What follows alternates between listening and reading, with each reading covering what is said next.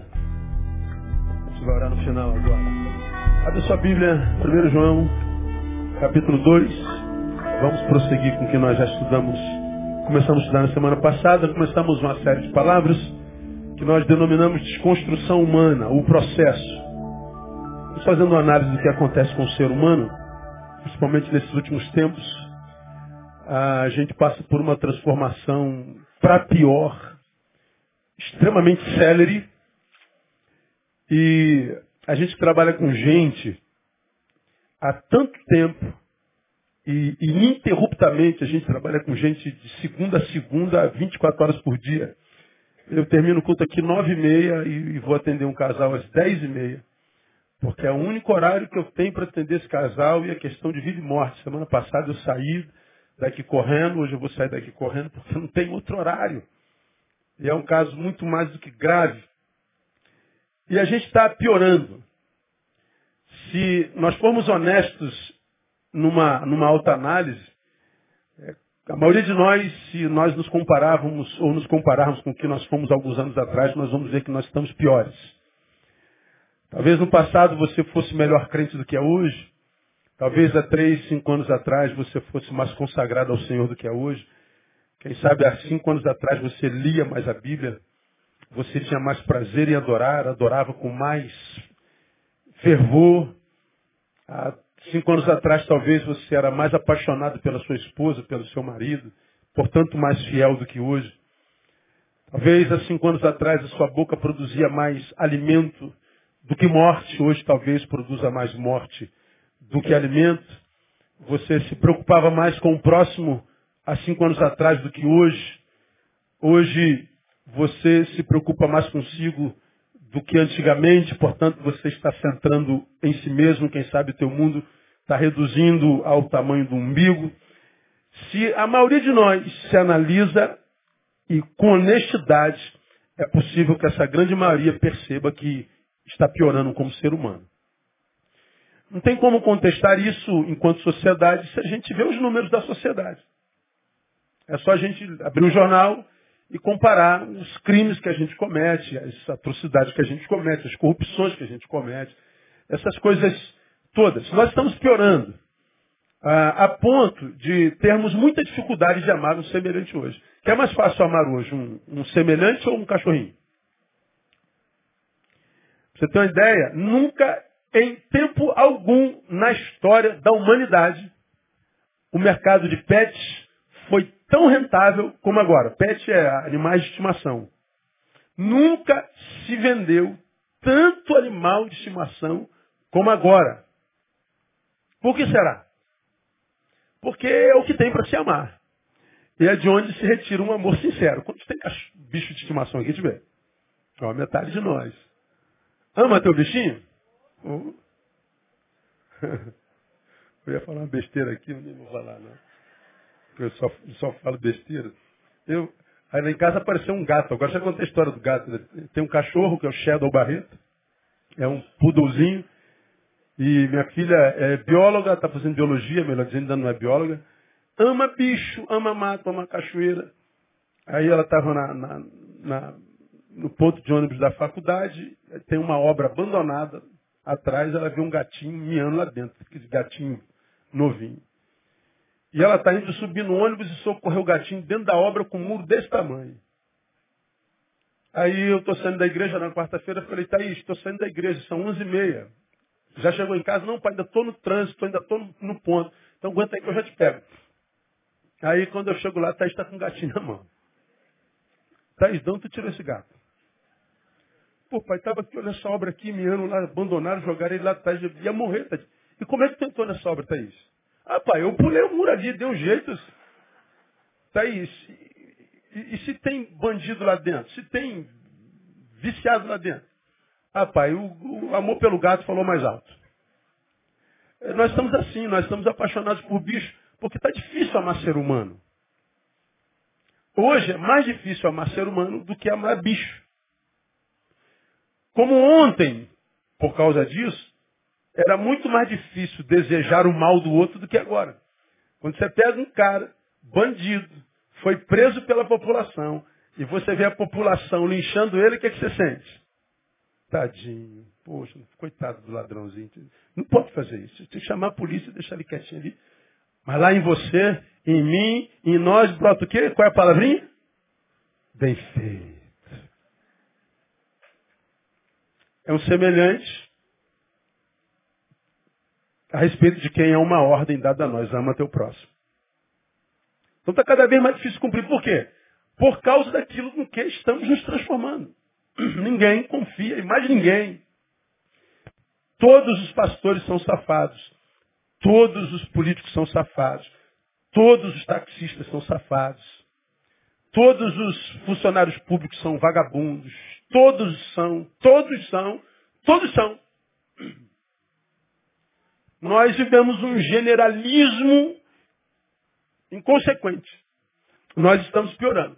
Bom, se nós estamos sendo desconstruídos, como é que começa? Nós lemos a, a história do que diz a palavra, 1 João capítulo 2, 15, foi só para ilustrar, que diz assim, ó, não ameis o mundo, nem o que há no mundo.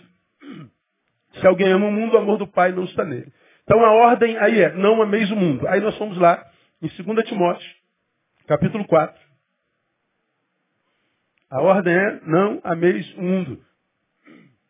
Fomos em 2 Timóteo, capítulo 4. Verso 10. E nós vemos o mesmo autor, Paulo, escrevendo a Timóteo, dizendo, pois Demas me amou, tendo feito que lembra mim. Amado, o mundo presente. Lá, João, melhor, não é o mesmo ator, João lá atrás diz assim, não ameis o mundo. Aí vem Paulo a respeito de Demas, diz, Demas me abandonou tendo amado o mundo. Não ameis o mundo. Demas me abandonou tendo amado o mundo. Demas foi um discípulo de Paulo, parceiro, braço direito. Mostrei para os irmãos com quem que Paulo, com quem que Demas andava. Quem era o pastor de Demas era Paulo. Quem discipulou Demas foi Paulo.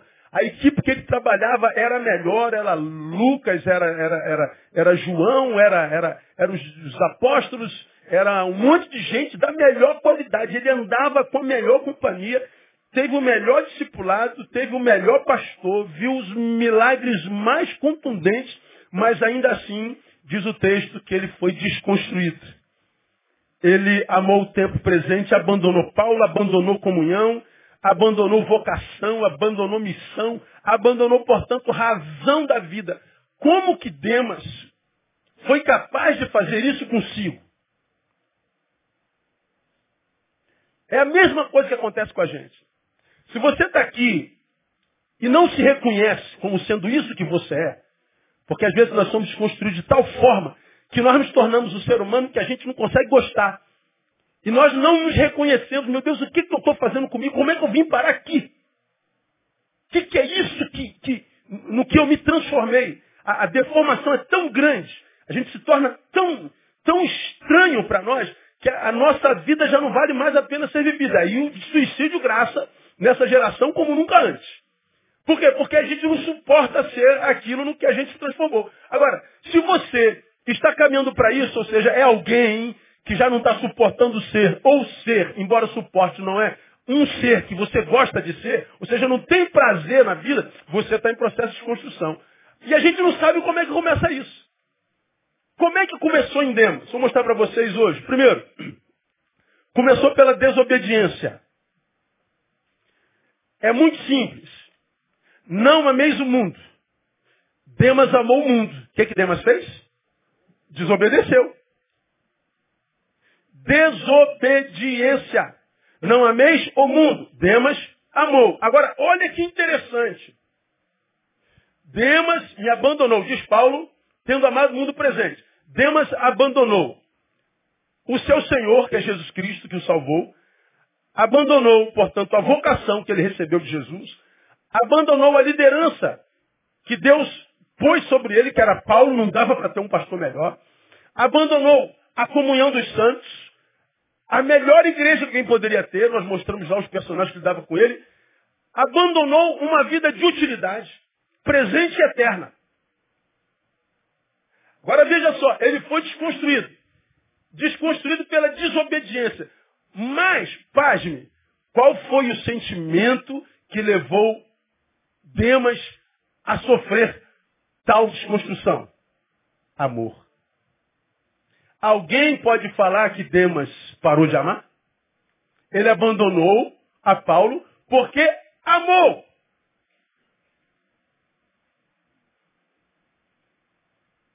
Ele não foi desconstruído porque tinha ódio no coração. Ele não foi desconstruído porque ele tinha mágoa no coração. Ele não foi desconstruído porque ele tinha indiferença no coração. Ele foi desconstruído porque tinha amor. Eu posso ser desconstruído mesmo cheio de amor no peito. Mas um amor num objeto equivocado. E aqui eu poderia ficar um mês falando de amores errados dos humanos. Mas não é por aqui que eu vou caminhar. Eu vou caminhar na desobediência. Não ame o mundo. Ele amou. Desobediência. A desobediência é, sobretudo, uma desconstrução. Desobediência. O desobediente é um obediente desconstruído. Então, o desobediente também pode ser chamado de ex-obediente. O que, que, é Demas? Um ex-obediente. É por que, que não é mais? Foi desconstruído. E na sua desobediência, que fez dele um ex-obediente, ele conseguiu, de tal forma, ainda que com o coração cheio de amor, mas um amor adoecido, amor certo no objeto errado, ele largou o que ele tinha de mais precioso na vida. Olha o que esse cara fez com ele por causa de um amor equivocado que para ser vivido teve que desconstruir o que ele era, um obediente. Amor. Mas que pode gerar desobediência, pode desconstruir um ser humano. O desobediente é o ex-obediente. Nós vamos caminhar mais para frente falando um pouquinho mais sobre isso. Então escuta o que eu vou te falar. Ah, o desobediente, que é o obediente desconstruído, quando nasce em nós, enquanto desobediente, o que, que, ele faz sobre tudo? Eu vou mostrar outras coisas sobre desobediência, mas só para gente, a gente começar a falar sobre isso. Se, se eu sou um obediente, obediência, sou desconstruído, sou ex-obediente, portanto, desobediente. Tudo que havia de Deus para mim quanto ser obediente, tudo que havia da vida para mim quanto ser obediente, tudo que havia para mim desde o ventre da mãe como projeto de Deus, porque eu me deformo, é automaticamente anulado. É automaticamente cortado, abortado. Se no coração de Deus eu sou A, mas o A se deforma e se transforma em B, esse B é uma deformação do A, e deformação não tem a ver com Deus. Deus não conhece essa deformação na qual me transformei. Isso é uma deformidade, isso é um equívoco. Isso não existe para Deus. Eu sou um ex. Portanto, todo projeto que Deus tinha para mim é anulado. É, você que é pai e mãe vai entender esse negócio. Teu filho veio bem até hoje nos estudos. Esse ano ele fez 18 anos, descobriu que sabe tudo. Como quase todos os homens e mulheres aos 18 anos sabem tudo. Não quer mais ouvir pai, não quer mais ouvir mãe. Pai e mãe vira chato. Agora quem presta são os amigos da rua, que não fazem porcaria nenhuma estão na vida passeio, não tem utilidade nenhuma. Então ele, ele, apaixonado pelos novos amigos, pelo projeto de vida, ele vai abandonando pai e mãe, porque pai e mãe estraga prazer, impõe limites, dá obrigação. Ele vai abandonando comunidade cristã, porque ele tem obrigação, tem limite. Então ele tem novos amores. Porque ele agora cresceu, já sabe o que quer da sua vida. Bom, até então ele era um moleque obediente, um moleque maneiro, um moleque que, que, que, que para quem o pai e a mãe tinham feito projetos. Só que ele se deforma todo, todo ano, porque ele passava bem, tu dava um, uma viagem para ele, tu dava bicicleta para ele. Mas agora o moleque não quer nada, não estuda. E é possível que você tenha comprado em janeiro a moto que ele queria aos 18 anos, mas o moleque virou vagabundo. Tu dá a moto para ele assim mesmo? Não dá, brother. Chega uma hora que nem pagar a passagem dele você quer mais. Ué, tu não é malandro? Tu não se banca, então vai lá, compra, vai, pega passagem, paga passagem com o teu dinheiro. Você não quer mais comprar a cueca dele. Aí a pergunta é, o pai e a mãe deixaram de amar o filho? Sim ou não? Não. É porque esse filho você desconhece. Você sabe que o seu filho ainda está lá. Por isso você o ama. Mas não é isso no que ele se transformou. Em quem você perdeu o prazer. Tudo que você deseja para ele continua no pai e na mãe. Mas se ele voltar a ser o que é. Porque embora filho, ele é um ex-filho. Porque é um ex-obediente. Ele é filho é, biológico, mas digamos existencialmente não mais. Na espiritualidade acontece a mesma coisa. Deus continua me amando, mas Ele não pode me premiar se eu resolvi ser uma mentira. Por que, que Ele não pode? Porque a Bíblia diz que ainda que nós sejamos infiéis, ele permanece fiel. Então, pastor, eu sou infiel, mas ele permanece fiel. Ué, permanecer fiel não é abençoar a mentira que eu sou. Ele é fiel como? Me abençoando porque eu sou verdade. Mas se eu virei mentira, ele tem que continuar fiel. Eu não posso dar ao mentiroso o mesmo que eu dou ao verdadeiro. Seria infidelidade. Então, a desobediência não é brincadeira. Não é só uma voltinha que a gente está em Deus. É uma desconstrução. E desobediência em grande escala, em pequena escala. Tudo que é grande começou pequenininho. Tudo que é macro começou no micro. Alguns até microscópico. É um processo. Então ele diz lá, não ameis, ele amou. Para a gente não confundir amar o mundo, vamos entender o que é não amar o mundo. Porque para a maioria dos evangélicos, mundo é uma coisa. Mundo é uma, é uma, uma, uma prática que desconstrói a nossa cultura. Falei sobre isso também pouco tempo atrás num dos domingos da nossa igreja. Ah, tu pega a década aí de, de 70, quando entrou isso aqui, ó, 80, quando entrou isso aqui na igreja, foi uma loucura. Bateria entrou na igreja. Aí, qual era, qual era a frase que se usava? O mundo entrou na igreja. O mundo está entrando na igreja. O mundo está entrando na igreja. Quando entrou isso aqui, agora é, agora é tudo auto, é, tecnológico, mas essa tumbadura aqui, ela tinha um, um corpo aqui embaixo, são os atabaques do candomblé. Quando isso aqui entrou na igreja, não era, não era o mundo entrando, era o inferno entrando na igreja. Aparece Ademar de Campos com aquele que tem sede busca beber da água aqui que estudar. Meu, só faltava as irmãs, né? É, o ritmo era esse. É o capeta entrando na igreja. É o mundo entrando na igreja. Por que, que o mundo está entrando na igreja? Porque está entrando uma coisa, um instrumento, um ritmo, que fere a nossa cultura evangélica. Então o mundo é uma coisa, mas no evangelho não. O mundo não é uma coisa, é um espírito, é, uma, é um princípio, é uma ideologia, é uma manifestação de caráter. Mundano é o que acontece nas nossas reuniões de orações. Dei exemplo lá alguns domingos atrás. A irmã está orando aqui, o círculo de oração, todo mundo com coque, todo mundo com cara de santidade. Mas ao mesmo tempo que está cara de santidade, está falando na oração da vida alheia.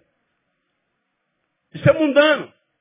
Porque a gente usa uma, uma ferramenta cristã para denegrir um irmão. Isso é mundano. Mas a gente pode exemplificar isso melhor porque a gente vai falar de doutrina hoje. Não amar seria odiar o mundo? De jeito nenhum. O oposto de, de, de amor não, é ódio, é indiferença. Né? Ah, seria rejeitar, tratar mal? Não, não é isso. Vamos ilustrar. Você pega um casal, está aqui João e Maria. Você conhece essa história.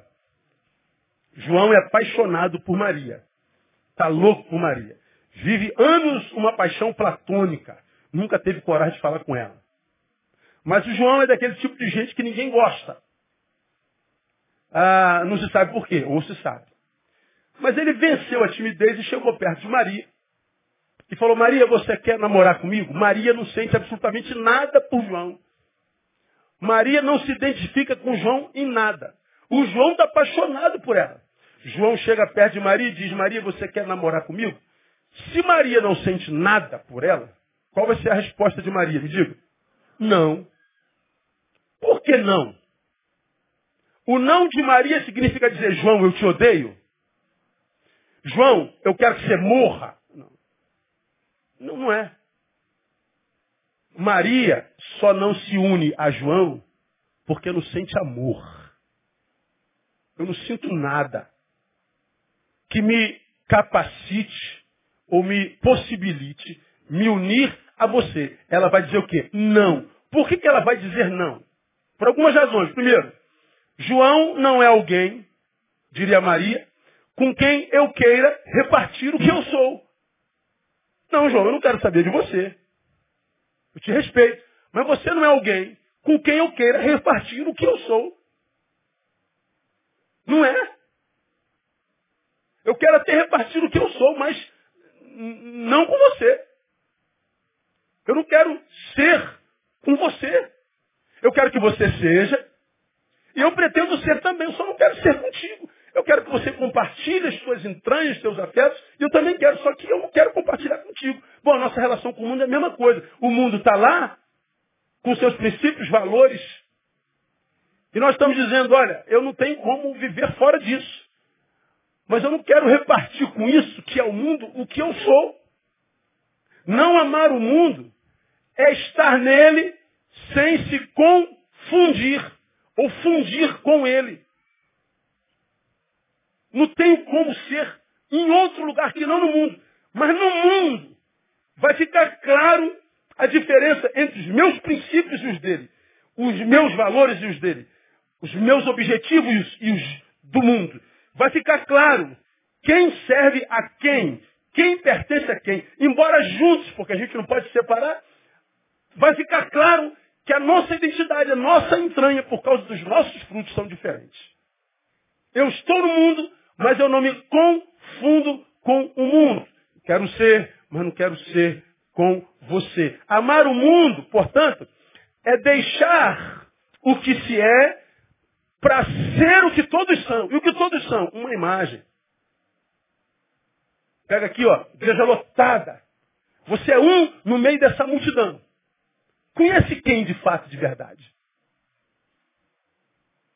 Absolutamente ninguém. Toda relação humana é imaginária. Eu imagino que você é. Você imagina o que eu sou. Ninguém se sabe, todo mundo se imagina. Agora a gente vê a cultura do mundo, por causa dos frutos do mundo, a gente discerne essa cultura e a gente escolhe. Eu quero fazer parte disso, das pessoas que não conhecem a Deus, ou ainda que no meio disso, eu quero deixar claro que eu não sou disso. Você tem uma identidade que lhe propicia, como já falei aqui, usando Jung, individuação. Eu estou na comunidade, na coletividade, mas eu tenho individuação. Eu sou regido pelo si mesmo. O meu si mesmo é regido pela palavra, embora o meio no qual eu viva nada tenha a ver com a palavra. Ou seja, eu sou Maria, mas não vou com as outras. Personalidade. Agora, o que, que acontece com a maioria dos crentes hoje? Você bate no meio, ninguém sabe quem é quem. Não há diferença mais para crente e não crente. Não há diferença no casamento de crente e não crente. Não há diferença no namoro de crente e não crente. Não há diferença na linguagem de crente e não crente. Não há diferença quase que nenhuma. Às vezes, os que se dizem crentes parecem piores ainda.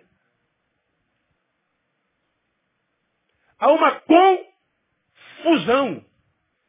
Uma fusão com o todo. Então, quando a Bíblia diz assim, ó, não ameis o mundo, é estar nele sem se confundir com ele. É estar de tal forma envolvido com ele, a ponto de, de porque é, me envolvi com ele, de, de, de não perceber mais quem nós somos.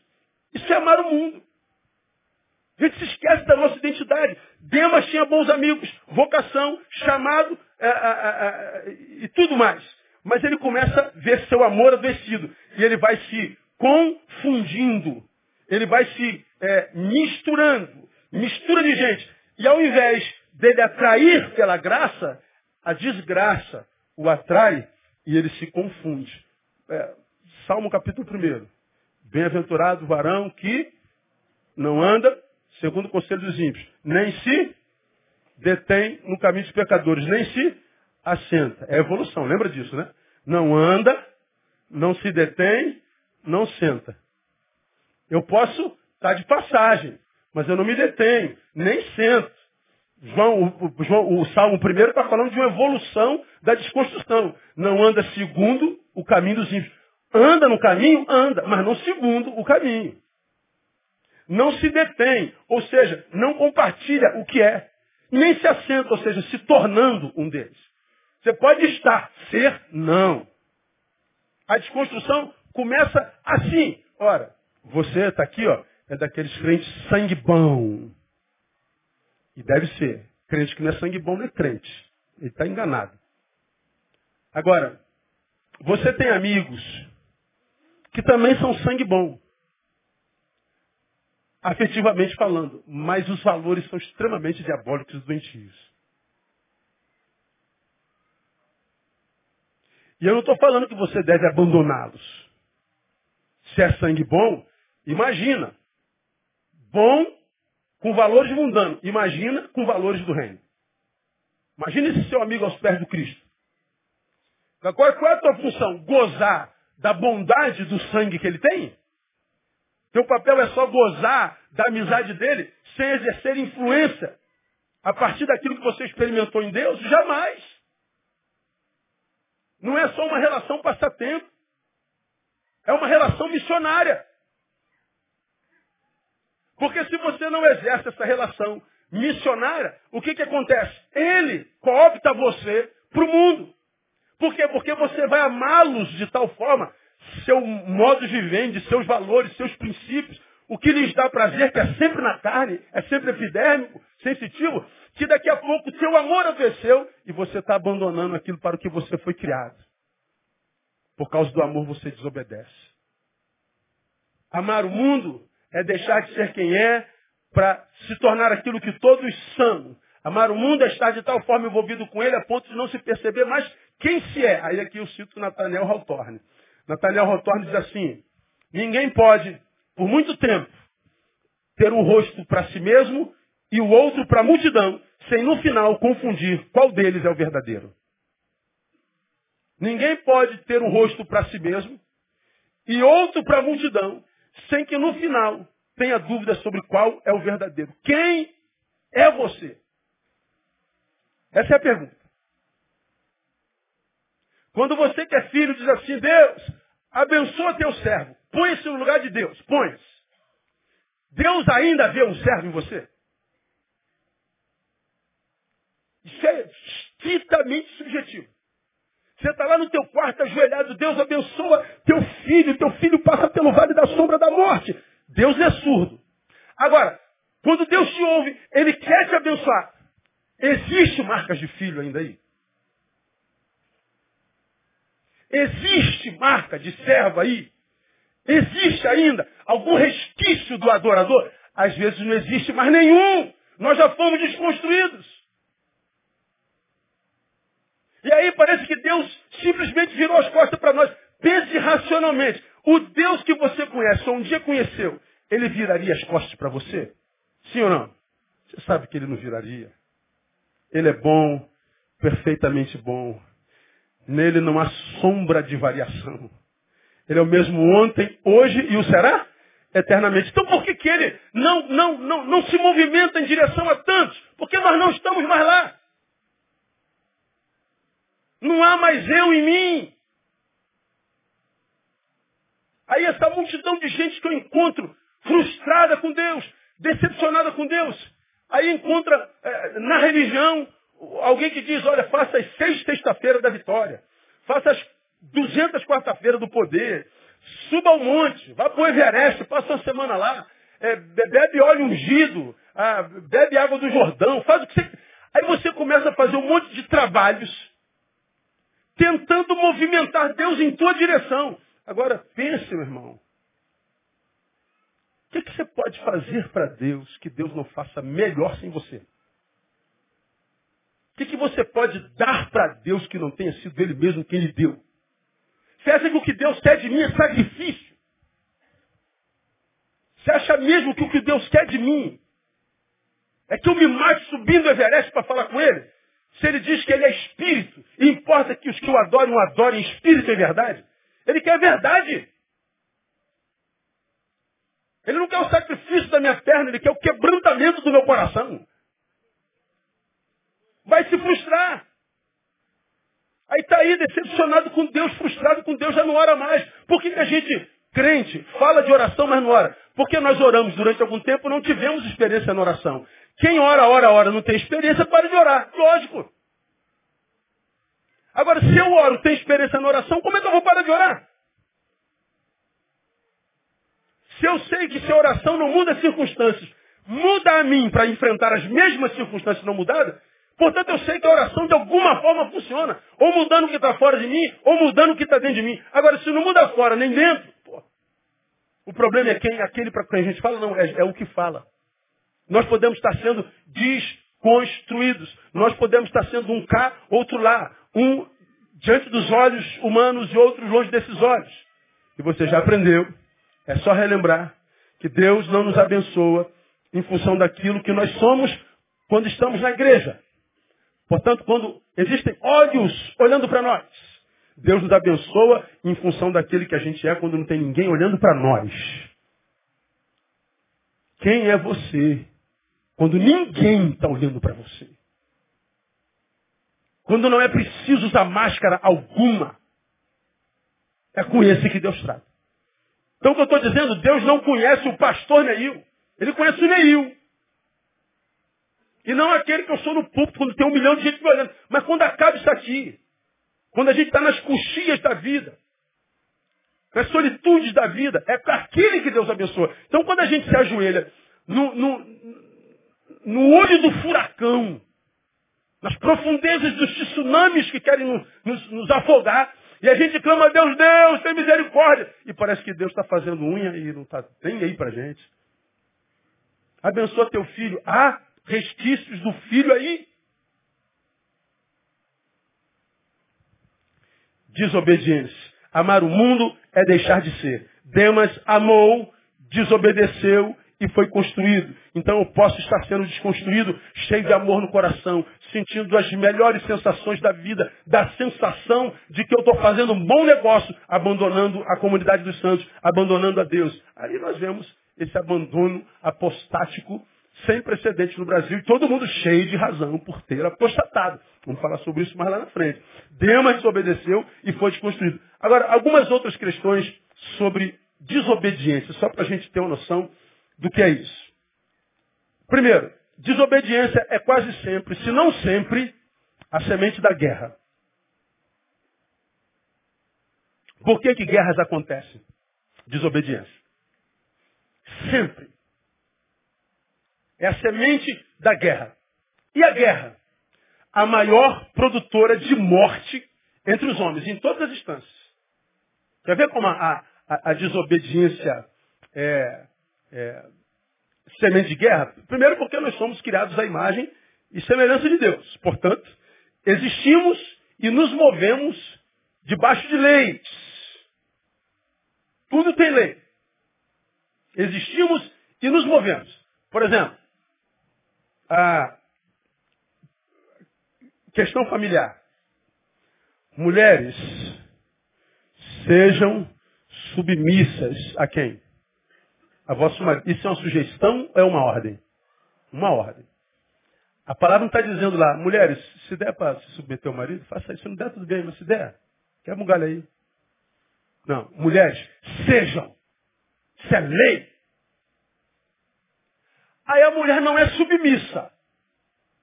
Ela quer ser o, o cabeça do lar. Infringiu uma lei. Casamento suporta isso? Não. Aí já deve ter marido catucando a mulher. Tá vendo, mulher? Te falei? Aí. Fala, pastor. Né? O marido catando. Né? Não. Mas existe uma ordem para o homem lá. Maridos, amai a vossas esposas. Catuca ele também, irmã. Fala, pastor. O marido não ama. Veja, mulheres submetam-se. Submissão é da mulher. A missão é do marido. Ame. Quem tem a missão? O marido é o cabeça. E a mulher, submissão. Para a mulher cumprir a submissão, o marido tem que cumprir a missão. Se a mulher se sente amada por um homem de verdade, submissão é problema? É maluco. Se o homem ama, você faz o que quiser com essa mulher irmão. Você vira ela da cabeça para baixo, seus lados do avesso. É só amar. Mas um amor que é amor de tal forma que não precisa ser dito. Não é o amor musiquinha, verborrágico. É o amor atitude, o amor que se pega. O amor que se vê, que tem cheiro. O amor que se fotografa. O amor que não se questiona, porque contra fatos não há argumentos. Se há amor, se o marido cumpre a lei do amor, a mulher cumpre a lei da submissão. Agora, se o marido não ama, infringiu a lei, a mulher se vê no direito de infringir também a lei. Desobedecemos. Desobedecemos o que sobra entre o casal o quê? Guerra.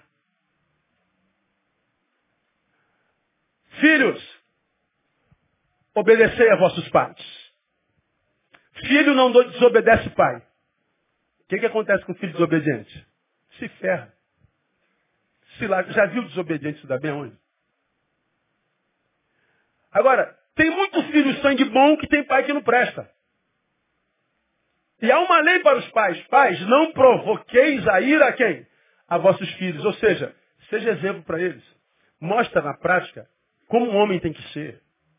Mostra para o teu filho como é que um homem trata uma mulher. Mostra para o teu filho como é que um homem de Deus lida com as coisas de Deus. Mostra para o teu filho o que é coerência entre o que se diz e o que se vive. Não deixa seu filho confuso porque você diz uma coisa e faz outra. Não deixa seu filho confuso porque você diz que ama e bate. Não diz seu filho, é, não deixa seu filho confuso porque diz que ama a Deus, mas não faz nada do que ele diz. Não provoca sair aos seus filhos. Dê ao seu filho o direito de amar e acreditar que pais têm caráter. Não provoque o vosso filho. Aí o pai não cumpre essa lei. O filho vira um monstro. E aí pais e filhos fazem o quê? Brigam. Guerra. Você passou dos 80 quilômetros, desobedeceu. Você é parado e vai ser punido. Por quê? Porque a desobediência é a semente da guerra. Se está em guerra, irmão, se você está em litígio consigo mesmo, alguma desobediência está aí. Um monte de gente que não consegue, é, é, o, o, coração está tá pipocando. O cara está com pressão alta. Se está com pressão alta, está com diabetes alto, está com triglicerídeos alto, está com tudo que é taxa alta. É o que, que porventura geralmente está alta nele também? A taxa de gordura. Aí você fala assim, Deus abençoe teu servo, tua serva. Não dá, filho, com essa gordura toda não dá. Você está infringindo a lei. Coma só o necessário para sua subsistência. Por quê? Porque o que, que engorda a gente, gente? É a comida? Não, não é a comida. É a glutonaria é o desejo, é o hedonismo. Você já aprendeu isso aqui? Ó, você bota um prato, vamos almoçar? Vamos, botou o prato. Uma concha de feijão, três colherzinhas de arroz, um bifezinho, e umas batatinhas, pode ser até frita. Já mataria a fome que você está. Você precisa comer para se manter por três horas só. Ó, coma para três horas coxinha, pepim, papá. Mas aí você chega no fogão, vê aquela comida, irmão. Nossa, minha mãe fez o que eu mais gosto, cara. A boca, a boca vaga assim, ó. Coração José hoje, irmão. rabada com agrião e batata. Feijoada completa. A, a tua cabeça assim, ó, você só precisa comer por três horas, tá? Mas aí, é tão gostoso que você bota no prato comida para quanto tempo? Para três dias. Não é três dias, é três horas, irmã. Aí tu bota um prato desse tamanho. Aí você come as conchinhas, ó, para o que você precisava, você já está satisfeito. Aquele cantinho assim no prato. Aí tem outro cantão assim no prato. O que te engorda é o prazer. Não é a necessidade de comida. O que te engorda é o olho. É o hedonismo. É desobediência. Quem está entendendo? Eu estou entendendo. Então catuca alguém e fala assim, escuta a voz do Senhor, irmã. Escuta a voz do Senhor. Ó, um quarto do prato saciaria a tua necessidade. Os outros quartos do prato sacia o teu desejo. E qual é a promessa de Deus na palavra? Que Ele saciaria todas as nossas necessidades, não os nossos desejos. Não há promessa alguma na Bíblia que Ele satisfaz os nossos desejos. diz que ele satisfaria as nossas necessidades. E aí nossa saúde está arrebentada. Por quê? Porque desobedece. Está dito na lei do corpo, durma oito horas, pelo menos seis. Mas você dobra no trabalho porque quer ganhar mais. Você não dorme. Você dorme duas horas por noite. Você não come direito. Você não se alimenta direito. Aí daqui a pouco aparece uma doença grave. E você diz, por que Deus? Porque você desobedeceu. Você infringiu a lei. Está em guerra consigo mesmo. Está em guerra com o teu corpo. Está em guerra com a tua psique, teus afetos adoecidos. A Bíblia diz, ama o teu próximo como a ti mesmo. Aí tu está amando esse homem mais do que a si mesmo. Eu amo esse homem mais do que a mim mesmo, pastor. Eu amo essa mulher mais do que a mim mesmo. Então você está em pecado. Porque você tem que amá-lo como a si mesmo. Você infringiu a lei. Vai sofrer os afetos. A, a, a, desobediência é a semente de toda a guerra. A guerra que eu tenho comigo, a guerra que eu tenho com meu marido, com a minha esposa, a guerra que eu tenho com a minha ovelha, com o meu pastor, com o meu vizinho. Nação com nação é desobediência. Não há guerra na qual, no bojo, não tem algum tipo de desobediência. Então, é, é se tornar um ex-obediente, meu irmão, é construir arapuca que vai te prender mais cedo ou mais tarde. Veja mais. A desobediência é legalidade dada ao inimigo. Desobedecer, desobedecer a que inimigo? Você tem carta branca para me alcançar. Veja aí Efésios capítulo 2. Quem inventa é inventor. Eu sou pastor, não posso inventar. Então, é, Efésios capítulo 2. 1, 2 e 3. Olha só. Ele vos vivificou, estando vós mortos nos vossos delitos e pecados. Ele nos trouxe a vida. Pecados, nos quais outrora andastes, segundo o curso deste mundo, segundo o príncipe das potestades do ar, do espírito que agora opera. Em quem? Leia para mim. Nos filhos da onde? Da desobediência, entre os quais todos nós antes andávamos desejos da nossa carne, fazendo a vontade da nossa carne e dos nossos pensamentos, e éramos por natureza filhos da ira, como também os demais. Quem são esses? Os filhos da desobediência. Nós fomos tirados da, da morte para a vida, mas na vida fomos desconstruídos e viramos ex-obedientes, desobedientes. Aí o que, que acontece? O, as potestades do ar, o espírito que opera nos filhos da desobediência, não opera em filhos da obediência. Quando eu fui desconstruído de obediente para desobediente, lembra? Todo o projeto de Deus foi desconstruído, foi é, arquivado. E aí eu estou entregue ao Deus desse século.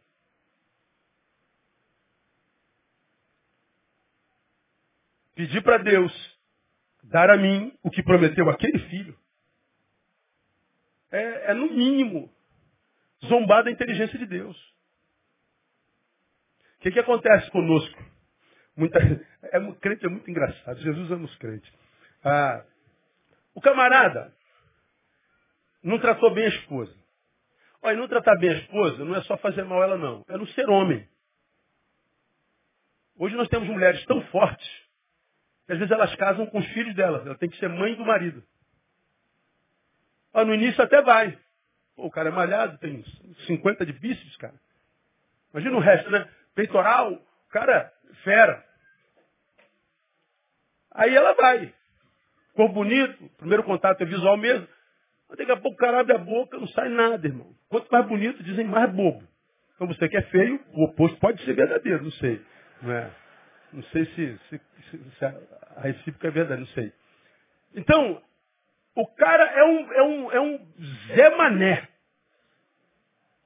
Aí, é, ele é uma dama. Tá certo que o homem feminino cabe em algum lugar, a gente vê. Mas mulher, irmão, gosta de pegada. A mulher gosta de ser protegida. A mulher gosta de um homem que vá à frente, que abra caminho, de um homem que dê segurança, para que ela se retire e se sinta segura. Mas tem homens hoje que a mulher se retira para qualquer um, menos para o cara. Está tratando mal a mulher. Aí a mulher vai embora. Ele tem 1,90m, 50 de bíceps, olhos verdes, cabelo louro, parece um Gabriel encarnado. Aí aparece um frangote, frango, que parece o Lúcifer encarnado, e ela vai embora com o Lúcifer. Aí ele fala assim, pastor, como é que ela pode ter me trocado por aquilo? Porque ali dentro daquilo tem um homem, aí dentro não tem, tem um moleque. Estou enganado, mulheres? Ah, duvido que eu estou, eu manjo dessa parada. aí o cara, o cara, o que, que o cara faz? O cara entra em crise. Aí vem a santidade, o crente vira santo. Ele quer participar de todos os grupos de oração, ele, ele sobe monte, ele faz jejum. O Facebook dele agora é versículos, ele chega a ficar chato. Ele não, é versículo. Troca esse cara daí. Que virou crente. Mas porque é para se fazer merecedor. Não adianta mais, filho. Lúcifer já levou.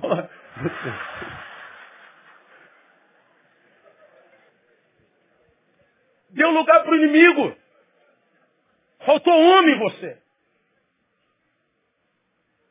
E aonde é que a gente desconstrui? A desobediência é sempre a maldita desobediência. Que dificuldade que os seres humanos hoje têm que obedecer, cara. Cara, não concordo. É teu líder, brother. Aqui esse, irmão. Aqui esse faz parte de um todo. Você não tem que derrubar ninguém, você não tem que se levantar contra ninguém. Que maneira horrível que esse pessoal tem de ficar se levantando contra todo mundo. Não concordo, pastor. Pô, mas e todo mundo? Todo mundo concordou. Então cara tua boca, pô. Ou sai de debaixo da liderança dele. Vá para alguém que você possa obedecer, mas não fica enchendo o saco. Mas nós, nós queremos que a nossa vontade, desobediência, aí não sabe que você está dando legalidade para o diabo. Que age nos filhos da desobediência. Terceiro, e sobretudo, a desobediência atesta que a interioridade do desobediente ou do ex-obediente foi alcançada mesmo pelo Deus desse século. Primeiro, é, é semente da guerra, legalidade do inimigo, e atesta que esse inimigo já tocou nele. Quer ver só? Ah, 2 Coríntios capítulo 10.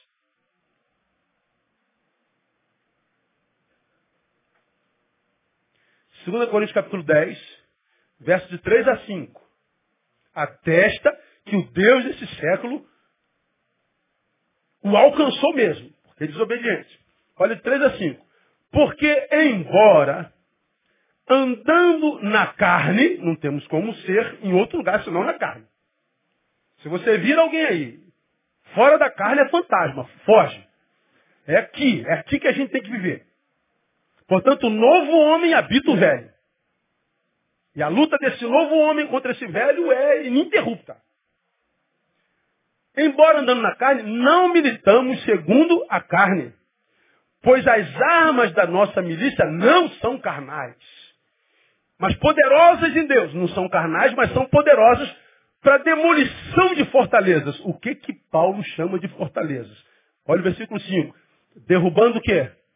Raciocínio e todo baluarte que se ergue contra o conhecimento de Deus. E levando cativo todo pensamento o quê? A obediência a Cristo. Olha o que que Paulo chama de fortaleza que age em quem labuta na carne, portanto, no filho da obediência. Fortaleza é o que é construído na minha mente, derruba meus raciocínios, cria é, uma fortaleza que vai, vai, vai, vai é, desconstruindo o que eu tinha a respeito de Deus e enquanto conhecimento dele. Acontece aqui, você é crente e ouve falar de batalha espiritual desde que você é gente. E a batalha espiritual, de fato, acontece aonde? No campo das ideias. É aqui. Só os crentes não sabem disso. Mas desde o Éden está dito. Olha, Eva, está tudo aí. Você só não come daquilo ali, tá? Se comer, morre. Beleza, senhor? Aí aparece a, serpente. O senhor proibiu você de comer da árvore do jardim? Não, não. Do jardim não. Ele só falou para não comer aquilo ali. Por quê? Porque o dia que eu comer, eu morro. Aí, olha só. Olha o diabo. Certamente não morrereis. Uma ideia confrontando outra ideia. Mente. A ideia da serpente desconstrói a ideia que já estava estabelecida por Deus. Vamos para Mateus capítulo 4, Jesus no deserto. A batalha foi em torno do quê? Da palavra. Três vezes o diabo usa a palavra para tentar Jesus. Jesus usa a palavra para confrontá-lo. Jesus vence no deserto, Adão e Eva pecam no paraíso. Por que, que um peca no paraíso, o outro vence no deserto, depois de 40 dias de fome, por causa da palavra? Por causa da ideia gerada na palavra, pelo Espírito, de forma inalienável, de forma que não se remove mais. Agora, quando eu sou tocado na ideia a respeito da fé de Deus, do reino, da missão, eu já fui tocado pelo Deus desse século. Eu já fui é, é, é, invadido por esse, por esse Deus desse século, cuja batalha contra nós se dá no campo das ideias. E aí a gente vê os crentes evangélicos, como você já me ouviu pregar aqui algumas vezes, lutando contra o diabo que vem à igreja no dia de culto de libertação. O culto de libertação, terça-feira, 16 horas. Aí aparece a irmã lá do ciclo, irmãozinho do ciclo, e culto de libertação. Aí começa, todo espírito alojado aqui, alojado ali, vai se manifestando, queima no nome de Jesus, vai, pum, aí cai um endemoniado lá. A mulher falando com voz de homem. Põe a mão para trás e vem até aqui. Aí vem um diabo. Aí bota ele aqui, faz entrevista com ele. Quem te mandou, de onde tu veio? Identidade, profissão. Entrevista o demônio. Agora, de vocês vão ver o poder de Deus, em nome de Jesus comigo. Tá! Hein? Oi? Onde estou? Olha só. Nós estamos lutando contra um demônio que vem à igreja. E num culto de libertação. Dá, dá para respeitar esse demônio? Se fosse um culto de adoração. Pensa, você, hipoteticamente, você é um demônio. Tem poder para entrar no corpo de uma pessoa. Se tu entra no corpo de uma pessoa, você é um demônio, você vai levar ele para a igreja? E tu vai levar para o culto de libertação?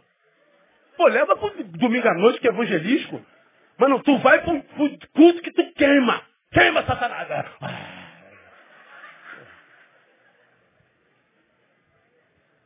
Não estou dizendo que não é demônio.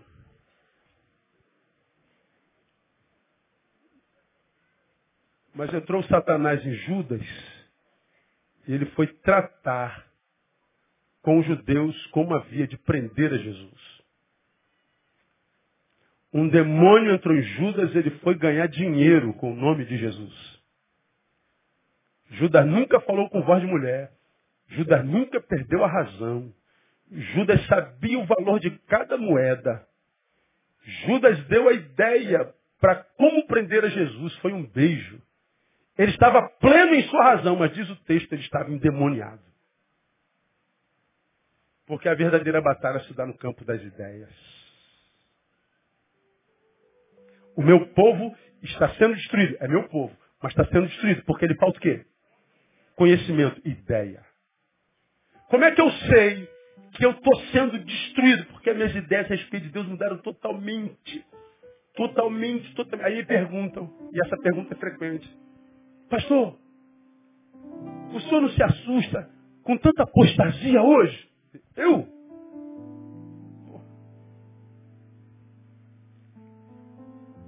Nem um pouco.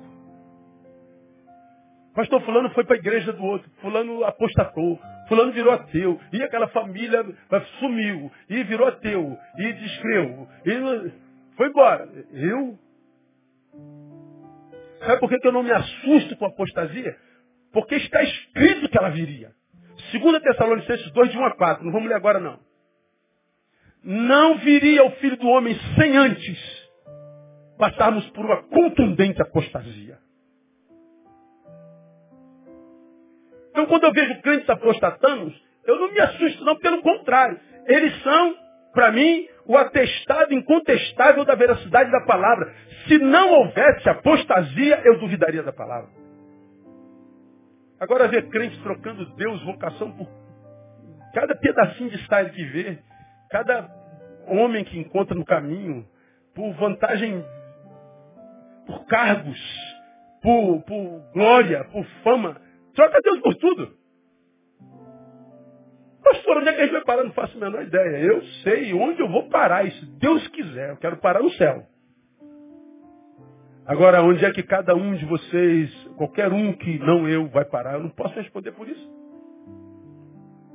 Nós vamos parar exatamente aonde nós quisermos parar. Aí outra pergunta, pastor, como é que. Como é, se Deus fosse bom, ele não lançaria ninguém no inferno. Mas quem falou que Deus lança alguém no inferno?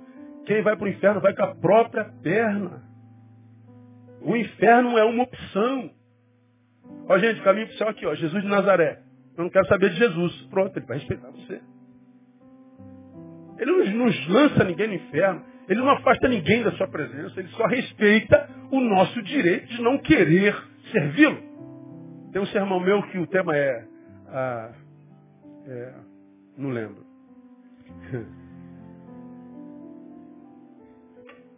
O amor de Deus e o direito do homem de rejeitá-lo. Amo essa palavra. O amor de Deus e o direito do homem de rejeitá-lo. Nós temos direito, somos livres. Ninguém se perde porque Deus lhe fez perder. Não. É própria perna. Portanto, eu termino essa palavra, passamos cinco minutinhos do nosso tempo, lendo com você é, 1 Timóteo 4,16. Essa é uma palavra do pastor Paulo ao pastor Timóteo. Mas que serve a qualquer um de nós, mesmo que não sejamos pastores. Onde Paulo, que está no final, escreve para Timóteo, que está no início, dizendo o seguinte: tem cuidado de ti mesmo e do teu ensino. Persevera nessas coisas. Porque fazendo isto te salvarás tanto a ti mesmo como aos que te ouvem. Olha a palavra de Paulo. Timóteo, cuida de ti mesmo. É, ele está dizendo o seguinte: não espere que alguém vá cuidar de você, porque isso não acontece. Não transfira para o outro o cuidado de você mesmo. Porque o cuidado que o outro tem por ti é temporário, é cronológico. Porque ele também tem outras coisas para cuidar dele e de outras pessoas. Paulo está dizendo o seguinte, no final, somos nós e Deus, irmão. Cada um dará conta de si mesmo a Deus. Então ele está dizendo, Timóteo, você quer permanecer, cuida de ti mesmo e do teu ensino. Porque ele era pastor, ele era ministro da palavra. Se você não é, cuida de ti mesmo e da tua missão. Qual é a tua missão? Para que, que você nasceu? Qual é a tua vocação? Qual membro você é no corpo de Cristo? Cuida de ti e disso aí. E aí vem a palavra importante que vem em seguida lá. Persevera nestas coisas. Que coisas? Do cuidado de si mesmo. Eu tenho que cuidar de mim e perseverar no cuidado de mim. Porque se eu não perseverar no cuidar de mim, eu me descuido. Aí eu sou desconstruído. Eu me torno um ex-obediente. Cancelei todo o projeto da eternidade para mim. Então como é, amados, que a gente vai, vai sendo desconstruído? Desobediência. Cara, faz uma análise da tua vida, por amor a si mesmo, por amor a Deus, por amor às tuas gerações. E volta à obediência. Lembra de Apocalipse 1,3. Bem-aventurado aquele que lê e os que ouvem as palavras dessa profecia e guardam as coisas que nela estão escritas, porque o tempo está próximo. Quem lê ouve, ou seja, obedece e guarda. Ele se torna um com a palavra. Como quem anda de bicicleta, não esquece mais, não desaprende. Porque o tempo está próximo. Então, meu irmão, não se iluda com esse mundo aí não. O que é, a gente vê no mundo hoje é a comprovação de que a palavra é verdadeira. Eu não, eu não sei quando esse ano ainda, eu não sei lá, está na minha agenda lá, eu vou falar sobre os sinais do fim. E tu acha mesmo que é coincidência, cara, esse caos social todo no mundo inteiro. Como eu falei, citei domingo à noite, desconstrução do Oriente Médio, que eram de ditaduras inabaláveis.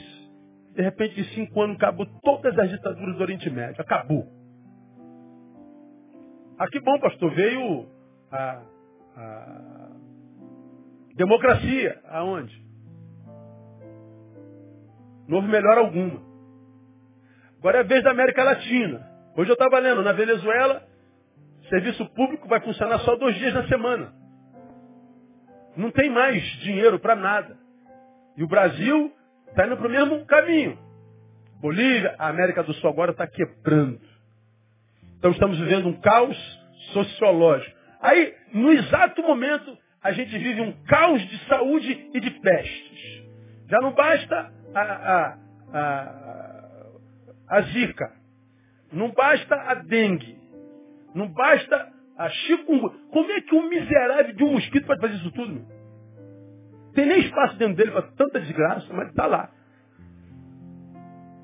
Fosse a mordida de um cachorro, tudo bem, um cachorro é maior, tem cabe dentro dele. Sabe? Mas dentro do mosquito, chikungunya, de lambarré.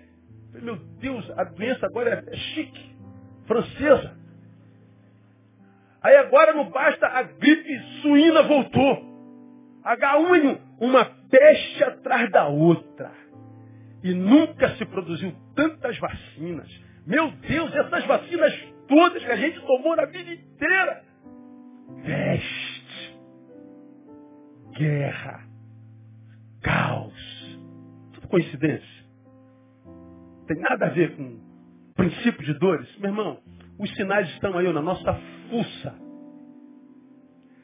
E se você é filho, irmão, você é selado pelo Espírito para reinar. E reinar em vida através de Jesus Cristo.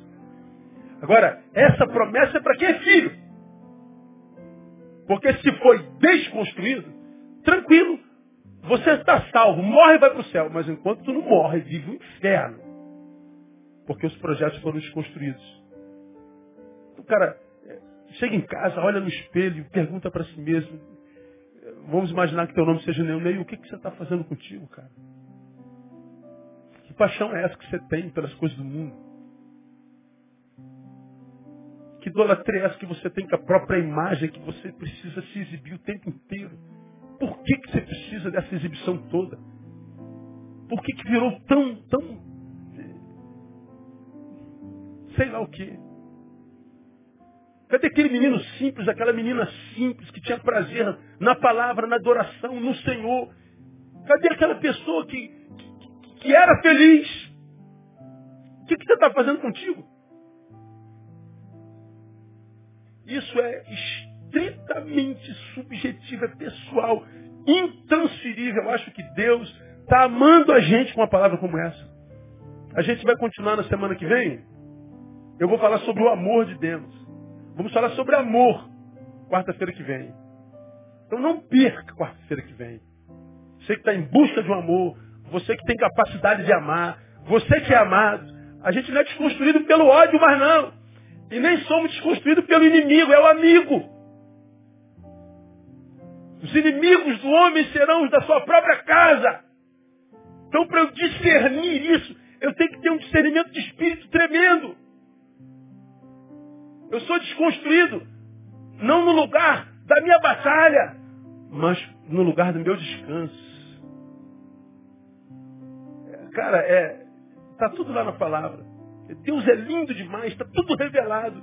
Então, a, a, até na forma de amar eu preciso ter cuidado. Porque senão eu viro um ex-obediente. Minha oração é que essa palavra te reconstrua se os muros estão quebrados em você, que Deus, pelo seu Espírito, possa fazer uma obra nova em você e te fazer, ao final desse estudo, voltar a ser aquele que você foi um dia no altar em quem ele tinha prazer. Porque o sonho de Deus para cada um dos seus filhos é poder dizer: Tu és meu filho amado, em quem eu tenho posto todo o meu prazer. Vamos nos transformar nesse filho, amém ou não? Porque eu não tenho a menor dúvida. Por, por mais santo que você seja, ou por mais longe do altar que você esteja, se há filho em você, um dos teus grandes desejos é dar prazer a Deus. Dentro de você, você que luta contra o seu pecado, contra a sua fraqueza, você diz assim, Deus, tu sabe que eu luto contra isso, mas o meu prazer seria, meu Deus, seria te dar o maior prazer do mundo. Alguns de vocês têm pecados de estimação. Está aí há muito tempo. Você fala assim, Deus, se eu vencesse esse pecado, eu só tenho esse pecado aqui. Se eu vencer isso aqui, acho que eu me torno arrebatado. Que eu não tenho mais nada, isso aqui, essa desgraça aqui, que é meu, E até esse Deus é capaz de te ajudar a vencer. Deus é tremendo. Que o filho em você seja restaurado. Para que as promessas sejam derramadas sobre você em abundância, no nome de Jesus. Vamos aplaudi-lo. Vamos embora para casa.